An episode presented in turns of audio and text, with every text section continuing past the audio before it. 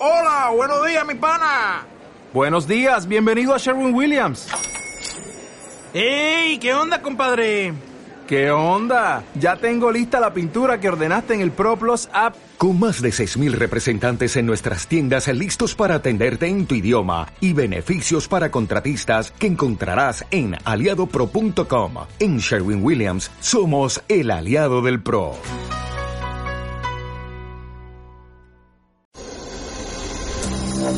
Esto es Imagen Informativa Puebla. El deber de informar con oportunidad. Las noticias locales más importantes al momento. Con Héctor Rodrigo Ortiz.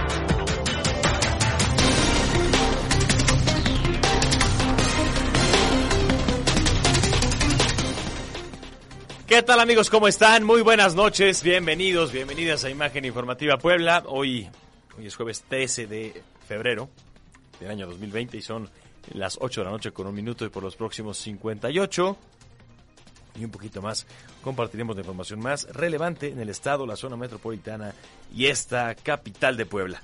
Mi nombre es Héctor Rodrigo Ortiz, es un privilegio poder acompañarles desde este micrófono, esta cabina para llegar a sus oídos a donde quiera que se encuentren. Gracias por su compañía, gracias también por su preferencia. Vámonos al avance informativo. Les recuerdo que pueden comentar respecto a todas estas eh, noticias a través del WhatsApp 2212050843. Tendremos también contacto en Héctor Rodrigo, imagen-puebla en Twitter. Define el gobernador Miguel Barbosa la terna para que el Congreso local elija entre estos tres al próximo titular o la próxima titular de la Fiscalía General del Estado. Les diremos los nombres de los tres que hoy son ya los finalistas. Em, por otra, por otra parte, inició, inició ya la revista vehicular en el transporte público después de que terminaran los 120 días. Es un chorro de tiempo, ¿no? 120 días, prácticamente cuatro meses eh, de plazo justamente para renovar las unidades. Eh, se revisarán 150 camiones a diario, según dice la Secretaría. Se dice que menos de la mitad de los concesionarios cumplió con los compromisos adquiridos con el gobierno del estado para obtener el aumento en el pasaje. Como bien me decían ayer algunos, hubieran primero renovado las unidades y luego aumentaban el pasaje, ¿no? Hubiera sido más justo porque ahora pues tienen el sartén por el mango. Ya está el aumento, ya cobran más y pues ahora qué? ¿Van a sacarlos a los al 50% de los de las unidades las van a sacar de circulación para que nos quedemos con un caos en la ciudad? Lo veo difícil. La UAP analiza la propuesta del gobernador para crear un órgano de control interno. La postura será fijada por el Consejo Universitario, que este jueves definió el presupuesto anual de la institución. El secretario de Infraestructura compareció ante el Congreso local, admite que 450 planteles siguen sin recibir algún tipo de mantenimiento después de los sismos del septiembre del 2017. Es una barbaridad. 450 planteles siguen sin darles la reestructuración. Es terrible, la verdad. ¿Qué se hizo con tanto dinero? Nadie sabe. Por cierto, en Cuautlancingo, en Cuetzalan, Jolapa y Sinacatepec operan planteles de la Universidad Benito Juárez, abierta en este sexenio. El plantel de la zona conurbada, la capital, ocupa cinco aulas móviles, no tiene baños, no tiene teléfono, tampoco tiene internet. Está buena la escuela, ¿no? Como ven. Apuntarán ustedes ahí a sus hijos, aunque no sean suyos, ¿no? Ese es el nivel que se propone ahora. Tenemos hoy la última jugada en los deportes, Purgatorio con Fernando Pérez Corona, mujeres que inspiran con eh, Vanessa, Vanessa Muñoz, los espectáculos con Ale Huerta. Y tenemos también invitado especial esta noche, justamente hablando también de espectáculos de cultura. Hoy eh, nos acompaña eh, Rafael Moreno Valle para platicar de su trayectoria en la música. Vamos a una pausa. No, todavía no, ya estoy adelantado, ya me estoy yendo. tranquilos, tranquilos, vamos a ver qué pasa con el pronóstico del clima.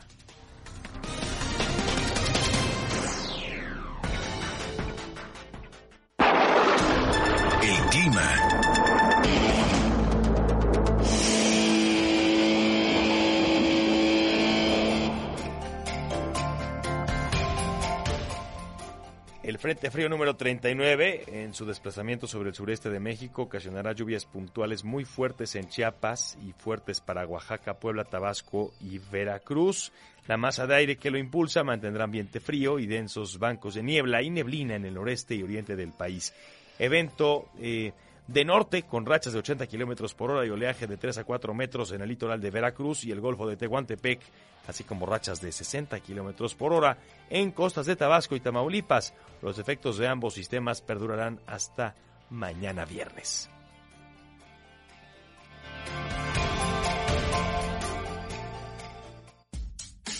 No circula.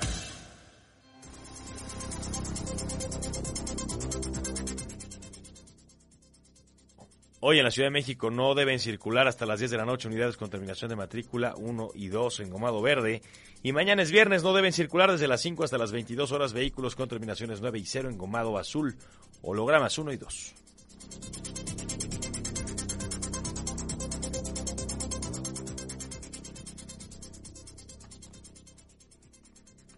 Bien, pues eh, hoy como ustedes saben, eh, seguramente se enteraron desde desde la mañana tuvimos un fuerte accidente en eh, el camino a la planta Audi. Muchos trabajadores a bordo de uno de estos camiones de transporte que llevan a los eh, trabajadores, a los colaboradores de la planta eh, automotriz, tuvieron un fuerte accidente en donde se reporta cinco personas pues con graves, graves heridas. Esperemos que las cosas mejoren para ellos y para sus familias. Y bueno, tendremos por supuesto más detalles en un momento más. Vámonos al purgatorio con Fernando Pérez Corona. El purgatorio con Fernando Pérez Corona.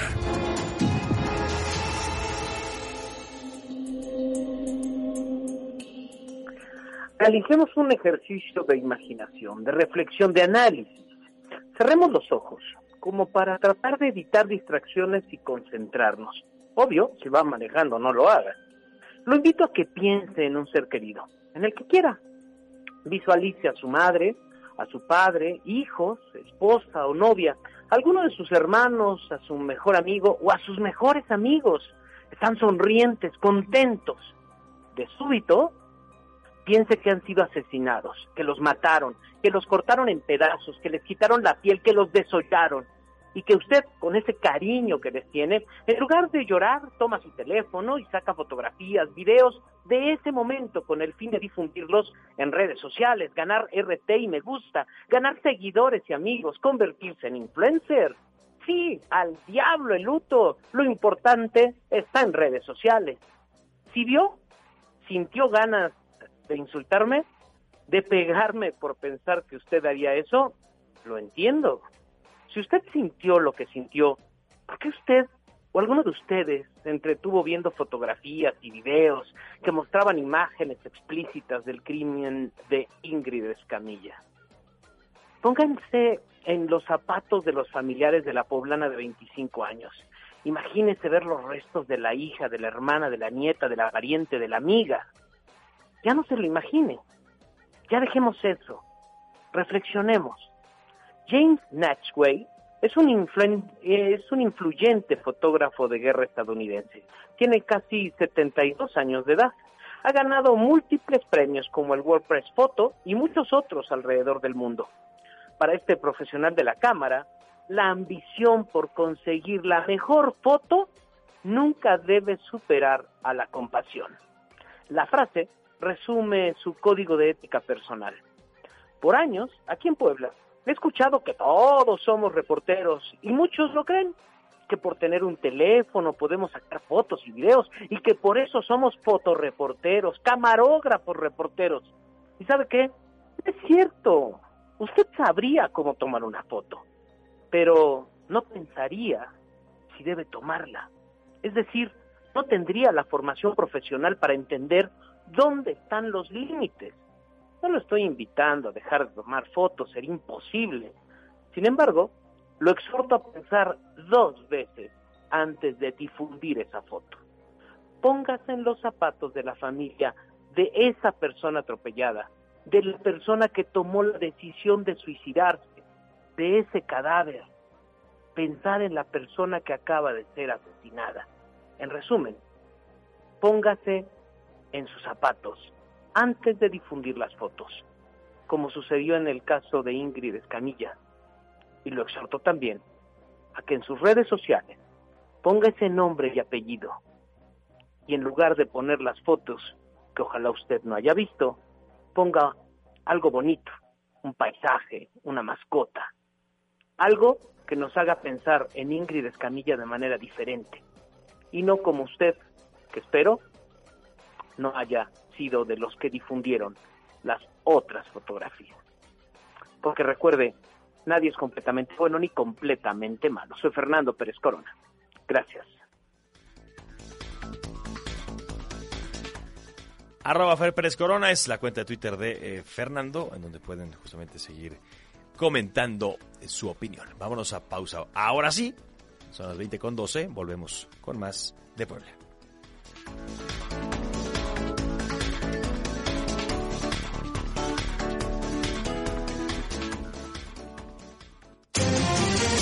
Volvemos con la información local en Imagen Informativa Puebla. Regresamos a Imagen Informativa Puebla con Héctor Rodrigo Ortiz. Ni ángel con alas negras, ni profeta del vicio, ni héroe en las barricadas, ni ocupa ni esquirol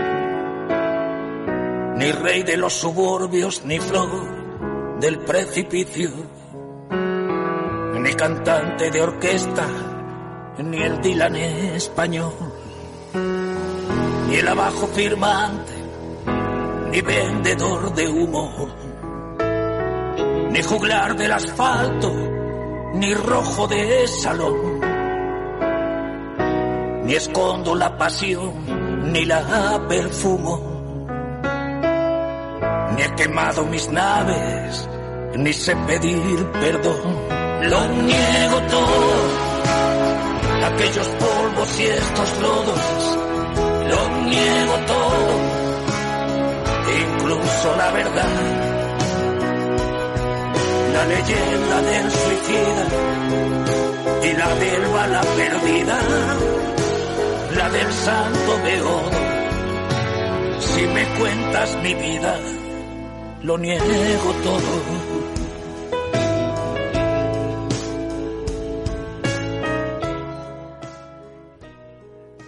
Cumplió ayer 71 años Joaquín Sabina, este cantautor, también pintor y poeta eh, de Úbeda, Jaén, en España.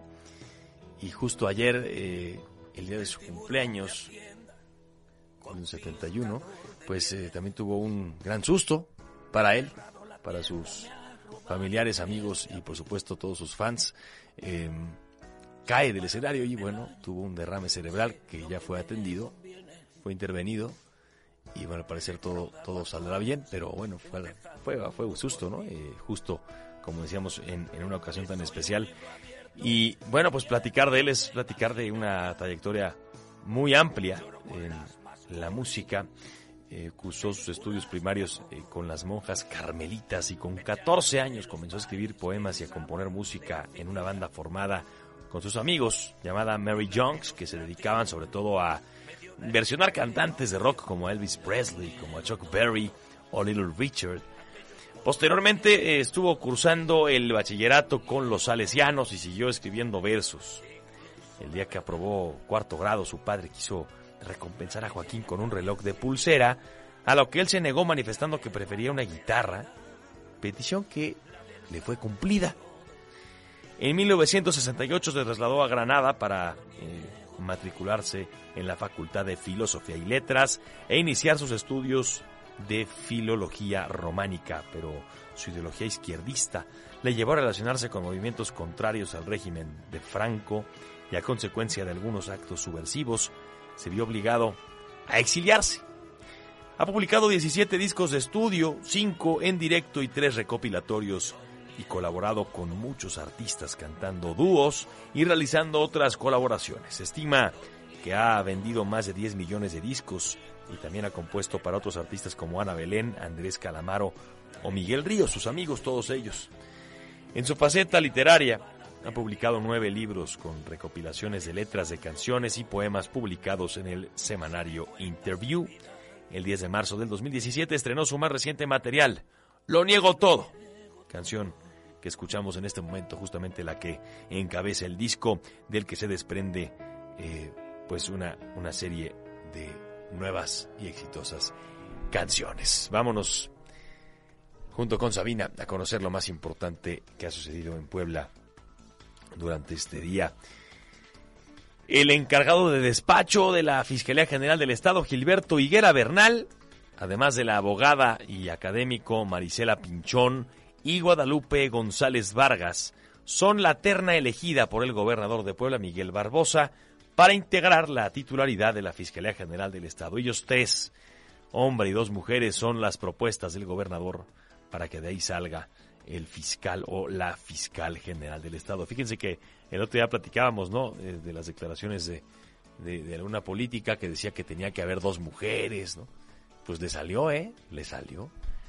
Como, pero también como decíamos, no, esto no quiere decir nada, simplemente fueron seleccionadas eh, en teoría por su mejor trayectoria. Ojalá que sí sea por eso. A partir de este momento, el Congreso del Estado tiene 10 días para concretar la designación oficial del nuevo fiscal, quien estará al frente del cargo por un plazo de 7 años, es decir, hasta el 2027. Gilberto Higuera es el actual encargado de despacho de la Fiscalía General del Estado y antes de asumir esta posición se desempeñó como fiscal de investigación metropolitana. Guadalupe González es académica y secretaria del Tercer Tribunal Colegiado del Centro Auxiliar de la Tercera Región del Poder Judicial de la Federación. Y Marisela eh, Pinchón Acevedo es integrante de la Red Plural de Mujeres, además de exdirectora de averiguaciones previas y control de proceso de la zona sur. Ahora son los legisladores locales los que deben definir cuándo serán las comparecencias de los tres aspirantes a la Fiscalía General del Estado. Y van a llegar, bueno, uno de ellos llegará a sustituir a Víctor Carrancá Burguet, quien dejó el cargo, lo renunció desde el año eh, pues ya antepasado, desde el 2018, por ahí de septiembre, octubre, si no estoy mal, fue cuando eh, dejó el espacio eh, Víctor Carrancá y fue Gilberto Higuera quien tomara las riendas como encargado de despacho. Bien, pues veremos, veremos qué pasa en este asunto. Lo que sí es que muchos rumores hay de que, y desde hecho desde antes, de que se pusieran todos los candidatos y candidatas, 13 o 14 que había, Gilberto Higuera siempre ha sido el, que todo el mundo pone como el, elegido, porque ya tiene mucha experiencia, ¿no? Y, pues hay un paquetote enfrente, ¿no? El tema de la fiscalía es un paquete gigantesco con tantos pendientes y procesos abiertos. Bueno, sin comprobar el funcionamiento de los dispositivos de seguridad instalados, la Secretaría de Movilidad y Transporte arrancó la revisión del equipamiento y modernización de unidades del transporte público, proceso que durará entre tres o hasta cinco meses, pues de manera diaria se revisarán hasta 150 unidades. En conferencia de prensa, el titular de la dependencia, Guillermo Arechiga, indicó que los únicos operativos que se harán son contra unidades piratas, pero no para sancionar a quienes hayan incumplido, pues dijo que son varios los concesionarios que firmaron sus contratos días antes. Explicó que cada una de las 14.300 unidades del transporte urbano y suburbano serán llamadas por la dependencia para ser inspeccionadas en la explanada del Estadio Cuauhtémoc y otros puntos en el interior del estado. El ejercicio consiste, dijo, en revisar el estado físico, mecánico, la antigüedad de las unidades y si se incorporaron las medidas de seguridad. Lo esencial, lo que se puede ver sin utilizar otro tipo de herramientas. O sea, solamente se van a inspeccionar así como por encimita, ¿no? Porque para revisar mecánicamente tendría que irse a un taller, ¿no? O a donde haya un dispositivo que revise si mecánicamente están bien las unidades. Si no, bueno, pues puede haber que sí le pintaron la fachada, ¿no? Pero igual sigue echando quién sabe qué tóxicos por ahí. Este, bueno, así, así, así va a ser, ¿no? Nada más. Eh, creo que lo más importante, al parecer, la medida más importante para el gobierno va a ser eh, las cámaras, el tema de seguridad, el GPS, ¿no? ese tipo de cosas que podrían ayudar a mejorar la paz eh, de los pasajeros que suben al transporte público. Pero al final el transporte, el sistema como tal, no va a mejorar mucho. ¿eh? Esa es una realidad, ya lo sabíamos, ya lo platicamos desde hace meses. Esto solamente fue un aumento a la tarifa con la intención de mejorar en algunos puntos a los autobuses. De ahí a que mejoren sustancialmente no creo que pase. Y segundo, las rutas son iguales, no cambia mucho. Este, van a llegar tarde, van a seguir eh, ¿no? rebasando como quieran. eso no va a cambiar porque no, no hay medidas, ¿no? Por lo menos no, no hubo algo en concreto que se firmara de que eso va a cambiar. Pero bueno, ya comenzó entonces eh, pues el pase de revista de los de los choferes, bueno, de las, de las unidades del transporte público.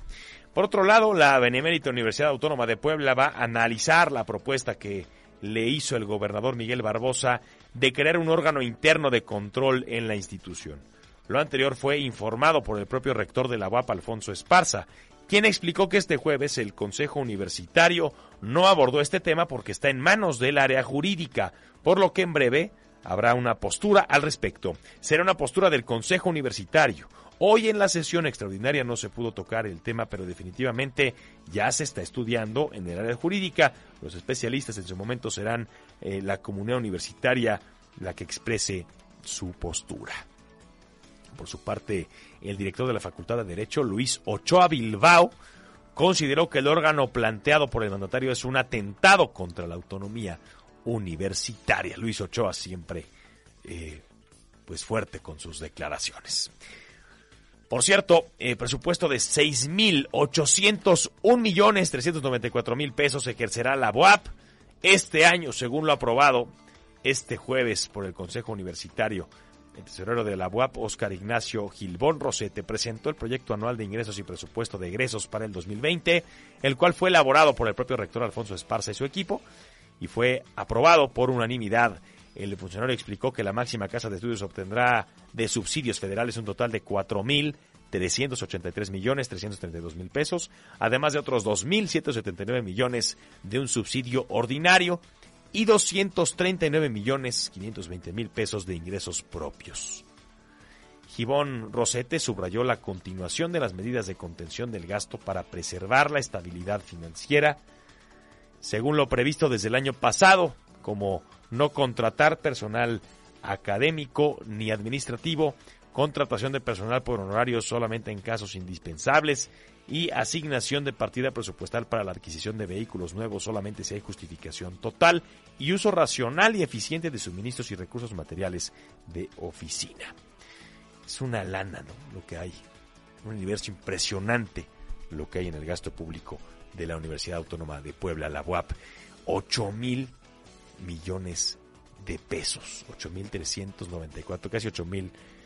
Eh, pues no, perdón, 6.801 millones, estoy diciendo mal.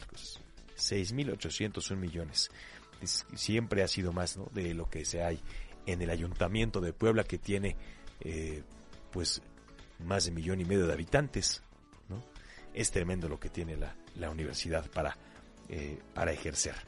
En Puebla, eh, por otra parte, hay un total de 450 planteles que siguen sin recibir mantenimiento después de los sismos de septiembre del 2017. ¡Qué ridículo! Esto reconoció el titular de la Secretaría de Infraestructura, Juan Daniel Gámez. Lo anterior se desprende durante la comparecencia ante los diputados de la Comisión de Infraestructura del Congreso del Estado, donde no aclaró a qué municipios pertenecen estas escuelas que siguen sin tener mantenimiento, dejando en claro que no representan un riesgo para los alumnos. El funcionario explicó que después de los movimientos telúricos se detectaron un total de 2.000 escuelas dañadas, de las cuales se atendieron de manera inmediata en los últimos dos años y medio un total de 1.076 instituciones. Mencionó que también se está esperando la publicación en el periódico oficial del Estado de la eliminación del organismo público descentralizado CAPSE, que se sumará a la Dirección de Estructura Educativa que operará de forma gradual. Gámez Muriño mencionó que para mejorar la infraestructura de la zona metropolitana por Tlaxcala se realizó la electrificación en alta tensión y obra complementaria en la avenida de las Torres. Pues miren, se avanzó mucho con algunas escuelas, pero otras no. Y al final no se trata de que estén en riesgo o no lo estén. Y además yo lo pongo en duda, porque qué barbaridad. El punto es que tanto presupuesto que se donó por parte de la gente, de los mexicanos, que venía también del extranjero, así como por supuesto lo que vino del propio gobierno, pues ¿dónde está, no? ¿No era para eso? ¿Por qué no se ha ejercido? ¿Dónde quedó? Es tremendo lo que eh, el dinero ¿no? que se queda ahí y se pone en duda. Y hablando también de educación, en cinco aulas móviles, en cinco aulas móviles en un terreno baldío, sin agua, sin baños, sin drenaje, sin teléfono, sin internet, opera la Universidad del Bienestar Benito Juárez que el gobierno federal ya puso en marcha en el municipio poblano de Chautzingo, lo que lo ubica como la más rezagada del país.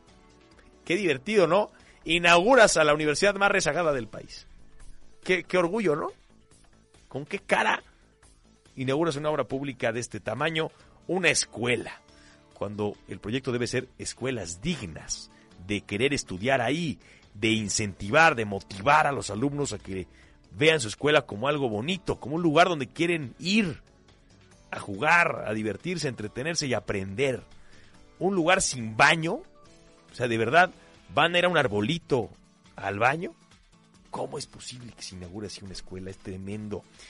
Bueno, la Organización Mexicanos contra la Corrupción y la Impunidad indicó que la treintena de universidades abiertas por el presidente López Obrador en 2019 la de Puebla es además la cuarta con menor avance en la obtención de reconocimiento de validez oficial de estudios. Como consecuencia de la falta de infraestructura y docentes, ante este panorama, según una nota del portal de consulta, la Universidad de Chautzingo aún no puede emitir títulos universitarios, según se resalta en el informe presentado este miércoles. Cabe señalar que en Puebla también hay planteles en los municipios de Cuetzalan, Jopala y Sinacatepec. Operan sin las instalaciones adecuadas. Es tremendo, la verdad. Esto cuando al final también a las escuelas privadas se les exigen muchísimas cosas para darles los reboes, para darles eh, las acreditaciones y que puedan expedir títulos. Pero así, ellos sí pueden así, abrir eh, universidades, abrir escuelas de esta calidad, de este tamaño. 8.29, vamos a pausa y volvemos.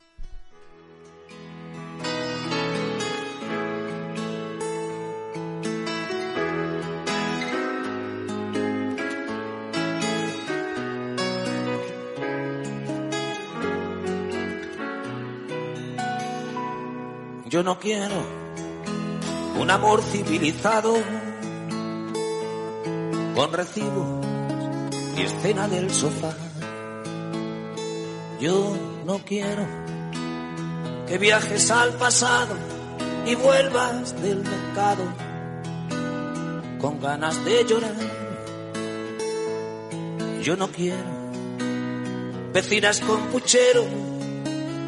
Yo quiero sembrar ni compartir. Yo no quiero. Ya volvemos con la información local en Imagen Informativa Puebla.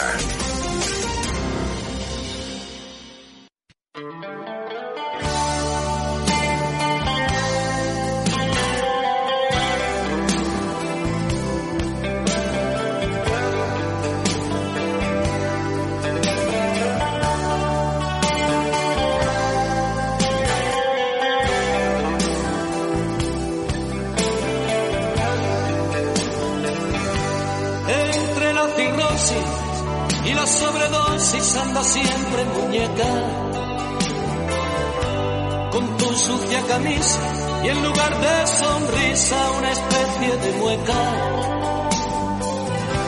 ¿Cómo no imaginarte? ¿Cómo no recordarte? Hace apenas dos años, cuando eras la princesa de la boca de fresa, cuando tenías aún esa forma de hacerme daño.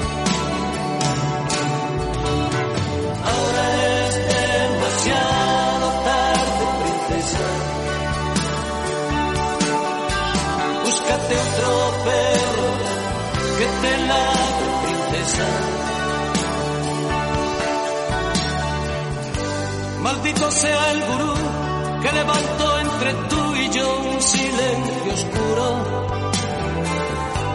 del que ya solo sales para decirme vale, déjame veinte duros. Ya no te tengo miedo, nena, pero no puedo seguirte en tu viaje. ¿Cuántas veces hubiera dado la vida entera? De regreso en Imagen Informativa Puebla, seguimos escuchando a Sabina. En- bueno, gracias a que ayer fue justamente su cumpleaños. Espero que, que- que les guste, ¿no? Y esta es una de las canciones más exitosas y más eh, cantadas también en los karaokes. Qué barbaridad, ¿no?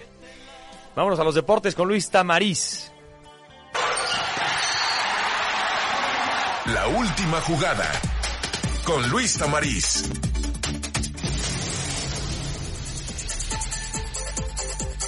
Adelante, Tamagotchi. Héctor, ¿cómo estás? Te saludo con mucho gusto. Listos ya para la última jugada del día. Y bueno, pues arrancamos platicando hoy de los artilleros porque han comenzado el montaje del estadio. Todo va a quedar sensacional para que este sábado podamos ver el debut del equipo de artilleros en esta temporada 2020 en su nueva casa, el estadio donde solían jugar los Lobos Buap, que se ha quedado momentáneamente abandonado. Bueno, pues lo rescatan y será un estadio de fútbol americano. De entrada, por la infraestructura, por el escenario, pues evidentemente pinta para ser el mejor de esta liga de fútbol americano profesional. Hoy comenzó el montaje ya, pues, eh, de los arcos para el gol de campo, el trazado de las yardas y la verdad es que luce sensacional. Tendrá el logotipo gigante al estilo de la NFL y la invitación para que este sábado a las 12 del día puedan disfrutar entonces de este duelo frente a Mexicas. Por cierto, además, un pique interesante a pesar de que es muy nueva esta liga. Comienzan a darse las historias. Mexicas es de la Ciudad de México, pero sus dueños son poblanos, así es que hay un pique ahí y evidentemente esto le pone un sabor especial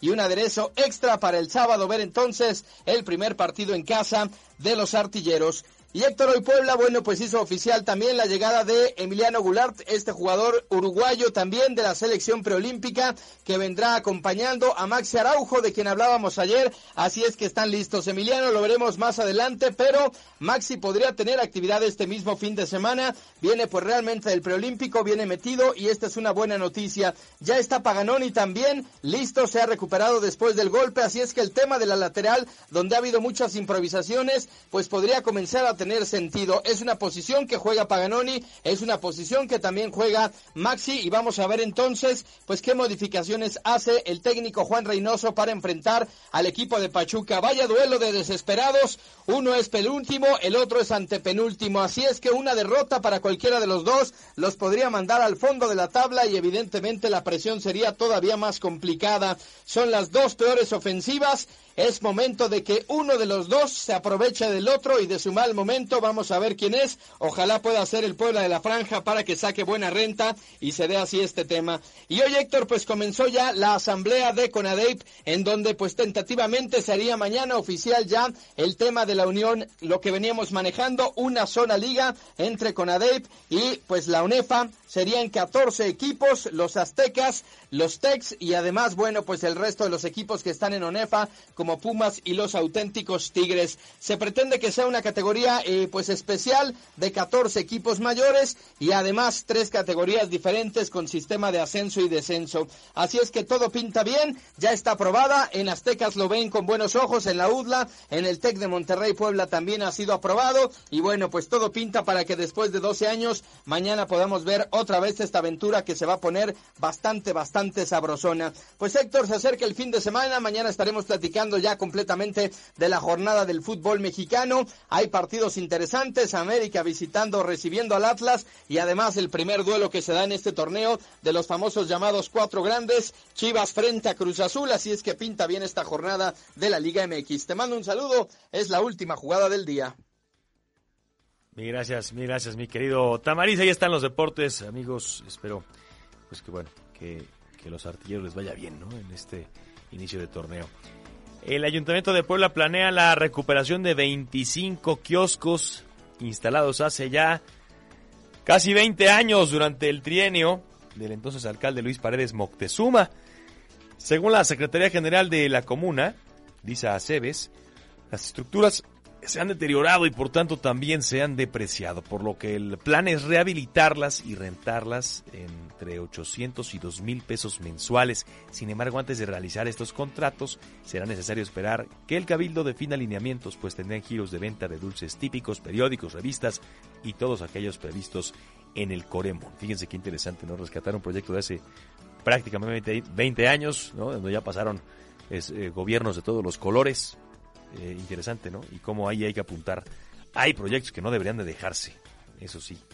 Lamentablemente lo hacen muchos por los colores de los que proceden esos proyectos.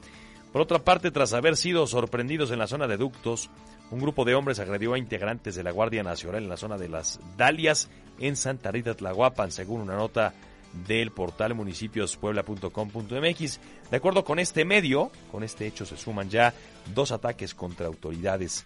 Recordemos que el jueves de la semana eh, pasada, Huachigaceros también replegaron a personal de Pemex que lo sorprendió cargando gas de manera ilícita en esta misma comunidad. Conforme a los eh, reportes policíacos, este jueves, cerca del mediodía, sujetos ligados a la extracción de gas fueron sorprendidos por los elementos de la Guardia Nacional. Sin embargo, al intentar evitar el robo de gas, los delincuentes comenzaron a lanzar piedras para obligar a los oficiales a replegarse y retirarse sin responder la agresión.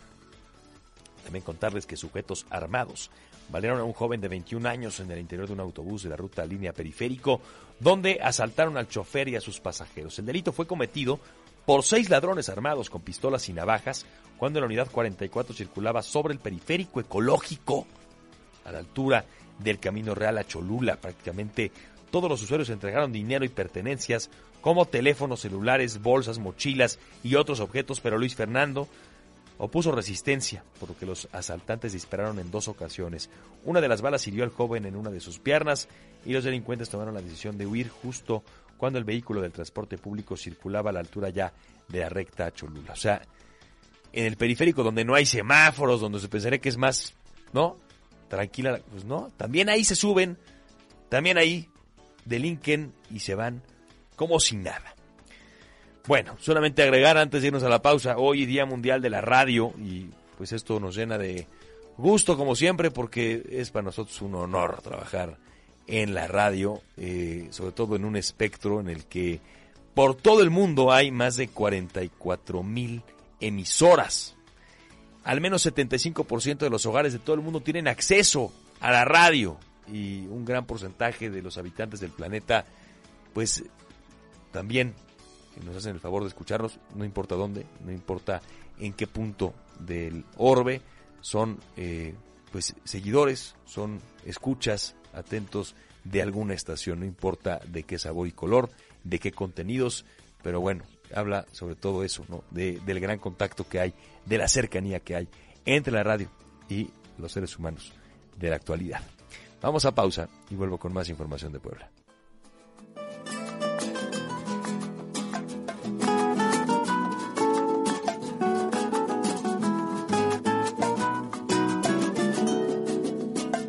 Lo nuestro duró.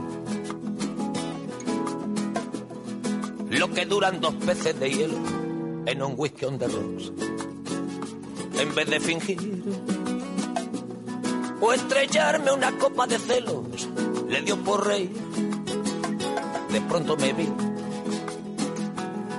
como un perro de nadie ladrando a las puertas del cielo. Ya volvemos con la información local en Imagen Informativa Puebla. Regresamos a Imagen Informativa Puebla con Héctor Rodrigo Ortiz.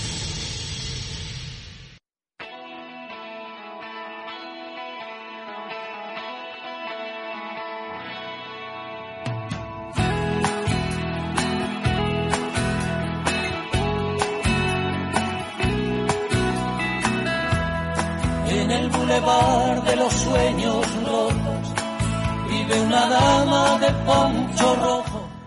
Jueves y hoy toca Mujeres que Inspiran con mi querida amiga Vanessa Muñoz y una gran invitada esta noche. Mujeres que inspiran con Vanessa Muñoz. Hola Héctor, buenas noches, ¿cómo estás? ¿Cómo está, querido público? Es para mí un placer estar nuevamente con ustedes el día de hoy y de ser la voz de Mommy Talk, Mujeres que Inspiran. El próximo sábado se va a conmemorar el Día Internacional contra el Cáncer Infantil y el día de hoy mi invitada es una persona que ha trabajado por más de siete años en una asociación que es Una Nueva Esperanza que trata a niños con cáncer. Ella es Ana Álvarez Arispe. Buenas noches, Ana. Hola, Vane, ¿cómo estás? Estoy muy emocionada de estar hoy con todos y sobre todo de que nos cuentes, Ana, cómo ha sido tu trabajo a través de estos años aportando a los niños con cáncer y ahora siendo directora de la asociación. Bueno, pues ha sido parte de mi vida porque este es un proyecto de mi papá que fundó hace 20 años. Entonces, 20 años he estado muy de cerca con este proyecto, pero ya más, digámoslo profesionalmente, pues de unos años para acá. Y el reto, pues, de ahora estar en la dirección, pues ha sido, han sido muchos.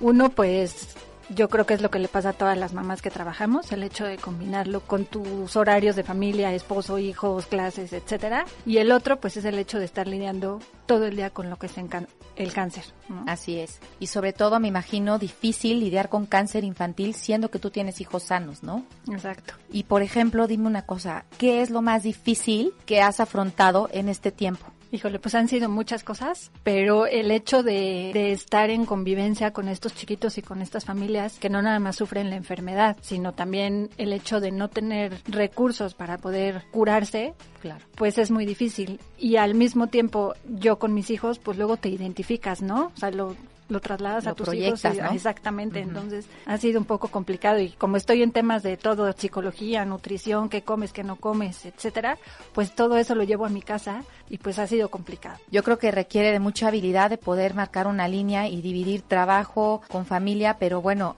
al final creo que es todo un arte y no sé, también educativamente supongo que también ha trascendido este trabajo que haces, que es un trabajo de labor social, pero es un trabajo con tus hijos, ¿no? ¿Qué valores crees que han podido permear a través de ti? Pues yo creo que muchos, así como, como permearon en mí los valores que me, que me ha pasado mi papá a través de todos estos años, ¿no? Su, su altruismo, su motivación por sacar adelante este proyecto y pues indirectamente se los ha pasado a sus nietos y a todos en mi casa, ¿no? En, a toda la familia, pues valores de agradecimiento, de valorar que estamos bien, lo que tenemos, que podemos trabajar para ayudar a ellos. Es parte de mi vida, es parte de mis hijos, es parte de mi familia, porque pues todo el día estamos con este tema. Sí, es, es realmente un propósito de vida, no nada más personal, sino familiar. Y Ana, ¿qué sería para ti un sueño hecho realidad? Pues que los niños no tuvieran cáncer, que no existiera el cáncer infantil. Sí, es, que no existiera y que, y sobre todo, a veces hay cosas inexplicables que a los niños, ¿no? Que dices, un niño, como por qué se debe de enfermar y más mm. de cáncer, ¿no? Exacto.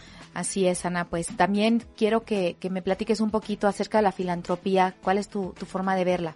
Bueno, a mí me fascina todo lo que es la filantropía Este también creo que me lo ha inculcado mucho mi papá y me encantaría que toda la sociedad valorara y, supiera exactamente lo que significa ser filántropo, ¿no?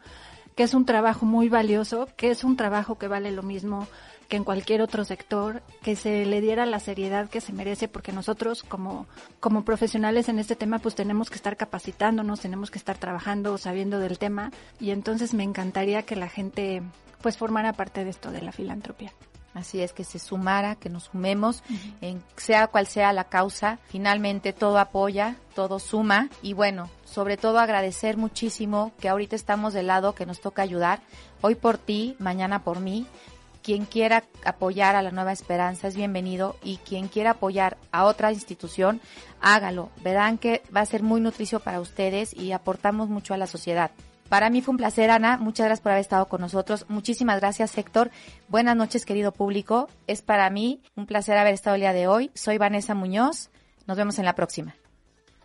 Mil gracias, querida Vane, y también a nuestra querida Ana Álvarez y Arispi, a toda la familia que ha sembrado durante ya tantos años una nueva esperanza, así se llama la institución, y todos los días siembran eso en, en Puebla, ¿no? ayudando a muchas, muchas familias, a seres humanos que necesitan justamente de nuestro apoyo, y precisamente por eso mm, reiterar, recordar, o por lo menos poner eh, en, la conciencia de todos que este sábado se conmemora el Día Internacional contra el Cáncer Infantil. Así que hay que tenerlo presente, eh, no solamente como para acordarnos, sino para a ver cómo aportamos, cómo ayudamos. Por ahí vamos a estar subiendo algunas eh, imágenes, vamos a hacer una campaña ayudando a la Nueva Esperanza justamente para hacer posible muchos milagros juntos, porque solo así, solo así tiene el impacto que se necesita. Vamos a una pausa y vuelvo con más de Puebla. Estará eh, Ale Huerta y también tenemos como invitado a un tenor poblano. Nos va a platicar un poco de, de, sus, de sus aventuras y de sus nuevos proyectos. Fue en un pueblo con mar una noche después de un concierto. Tú reinabas detrás de la barra del único bar que vimos abierto. Ya volvemos con la información local en Imagen Informativa Puebla. Regresamos a Imagen Informativa Puebla con Héctor Rodrigo Ortiz. Seguimos con más información. Nos tenemos rápidamente nada más. Ayer estuvo, como saben, ayer y hoy estuvo en Puebla el embajador de los Estados Unidos en, en México. Eh, tuvo reuniones con la comunidad empresarial eh, y también aprovechó pues para eh, conocer algunos sitios poblanos. Él tenía todo, fíjense, chistoso, hoy me estuvieron platicando. Que, que, que, quería comer chalupas, los llevaron a comer chalupas, buenísimas por cierto, ya sé cuáles son. Por ahí también se fue a conocer la pirámide, no que la quería perder, la subió, tuvo una reunión, una muy buena reunión ahí con empresarios eh, y con algunos miembros del gabinete en las oficinas que están dentro del Museo Regional de Cholula, las, oficinas de la Comisión de Diseño e Innovación que, que bien dirige mi querido amigo Luis, Luis González Arenal.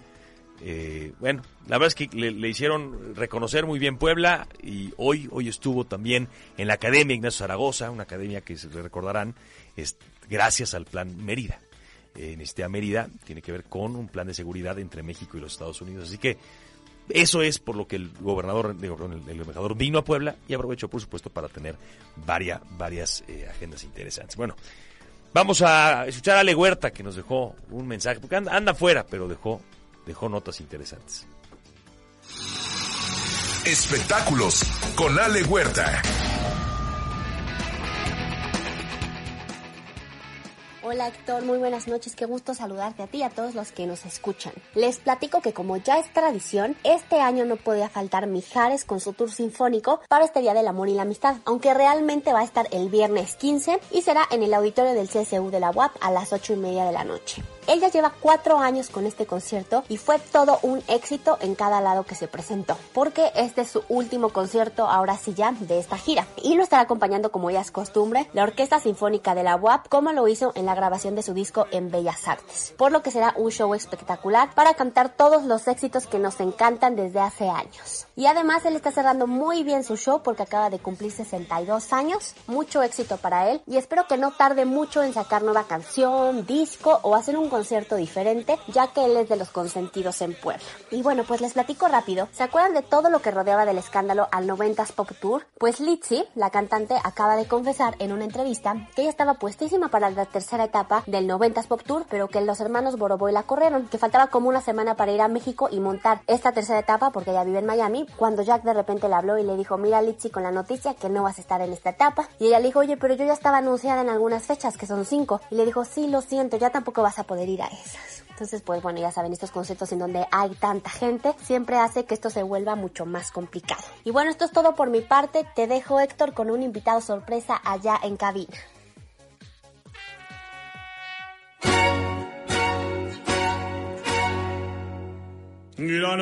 Gracias, querida Ale. Y bueno, pues eh, hoy tenemos un invitado poblano, eh, tenor, eh, su nombre artístico, el gran Rafi. Mi estimado Rafa Moreno Valle Huitrón, gracias por acompañarnos esta noche. ¿Cómo estás? Héctor, muchas gracias. Buenas noches. Oye, pues la verdad es que de repente hablamos mucho de, pues de- ya sabes, de todo mundo, ¿no? De artistas de todo el mundo y que si Sabina y que si Maluma y que si no sé qué. Pero hay que reconocer que también, bueno, oye, hay talento y, y bueno, al final, pues haces lo tuyo desde hace muchos años, Sí. estudiando en el conservatorio, también en la UAP, en la escuela de música, desde muy joven. Ya tuviste tu trayectoria en los Estados Unidos, me platicabas, presentándote en muchas ciudades allá para cantar nuestra música tradicional mexicana y también ópera. Así es. Así es, Héctor. Muchas gracias por la, por la oportunidad. Saludos a tu auditorio. Fíjate que sí, se dice fácil, pero empecé a los 15 años. Hoy tengo 50. Entonces ya tenemos una, un camino recorrido. Y bueno, te traigo este disco, que es un disco reciente, mi, último, mi última producción. Saliendo del horno. Saliendo del horno. Ya lo tenemos en las diferentes plataformas digitales. Y mira, a pesar de que no le hemos dado la promoción adecuada, que ya vendrá pronto un- una estrategia de lanzamiento nacional e internacional, porque lo vamos a hacer a lo grande. Está muy bien hecho este disco. Son 10 temas de música mexicana, clásica. Trae compositores como Tatanacho, Agustín Lara, Lara, Juan. Gabriel. Trae una romanza de una zarzuela de Moreno Torroba que es muy bonita, Amor Vida de mi Vida. Es una pieza que me encanta. Trae pasos dobles de Agustín Lara. Granada, Entonces, bueno, ahí estamos escuchando Granada, de fondo eh, una canción dificilísima, ¿eh? Pocos. Pues sí, es difícil, pero es básica en el repertorio de los tenores. Claro. Nos gusta y, y- y mira, pues, hay que escucharla, me gustó, me, me quedó bien. La verdad, Claro me que quedó bien, me gusta. Oye, eh, segundo disco ya. Eh, segundo eh, disco. este este es el segundo disco que, que grabo. Sí. Igual, el primero fue eh, un homenaje a México, con temas eh, regionales de diferentes estados, Veracruz, México Lindo, este, el Popurrí del Norte, etcétera. Y ahora este disco más, pues digamos, más, más, con un corte más popular, más, eh, porque metí ah, un homenaje al gran Juan Gabriel, que es muy difícil interpretarlo. Eh, interpretar vocalmente a Juan Gabriel es ha sido para mí un reto. Te puedo decir que fue lo más difícil de grabar del disco. Y me gustó también. Pues y además, y- sí, claro, pues es uno de los más grandes este, compositores, junto con José Alfredo Jiménez, Agustín Lara, Tatanacho. Entonces, bueno, ahí está el, el popurrí de Juan Gabriel. Rafa, eh, rápidamente, ¿dónde te vamos a poder escuchar? ¿Te vas a presentar pronto en algún lado? Sí, mira, tenemos ahorita en puerta eh, algunos recitales este, y presentaciones con mariachi. No, no tengo las fechas exactas, pero será a partir de mayo. Que Bien. Estemos recorriendo el país. Y podemos encontrarte en Spotify, ¿no? El sí, disco en Spotify, y a ti. en- en- hay eh, 30 plataformas digitales está el, el disco a sus órdenes. Pues gracias, gracias por Muchas visitarnos. gracias, muchas gracias. El gran Rafi, tenor Gracias. poblano. Muchas gracias. Toda una trayectoria. Héctor. Felicidades, que te vaya muy bien. Éxito. Gracias y gracias a Grupo Imagen. Gracias por venir. Muchas gracias. Gracias. Vámonos, queridos amigos. Muchas gracias por acompañarnos esta noche. Les esperamos mañana con más de Puebla. Descansen. Buen jueves. Cuando la información es auténtica, los argumentos sobran. Esto fue Imagen Informativa Puebla. Un compromiso con la verdad. Héctor Rodrigo Ortiz te espera en la siguiente emisión.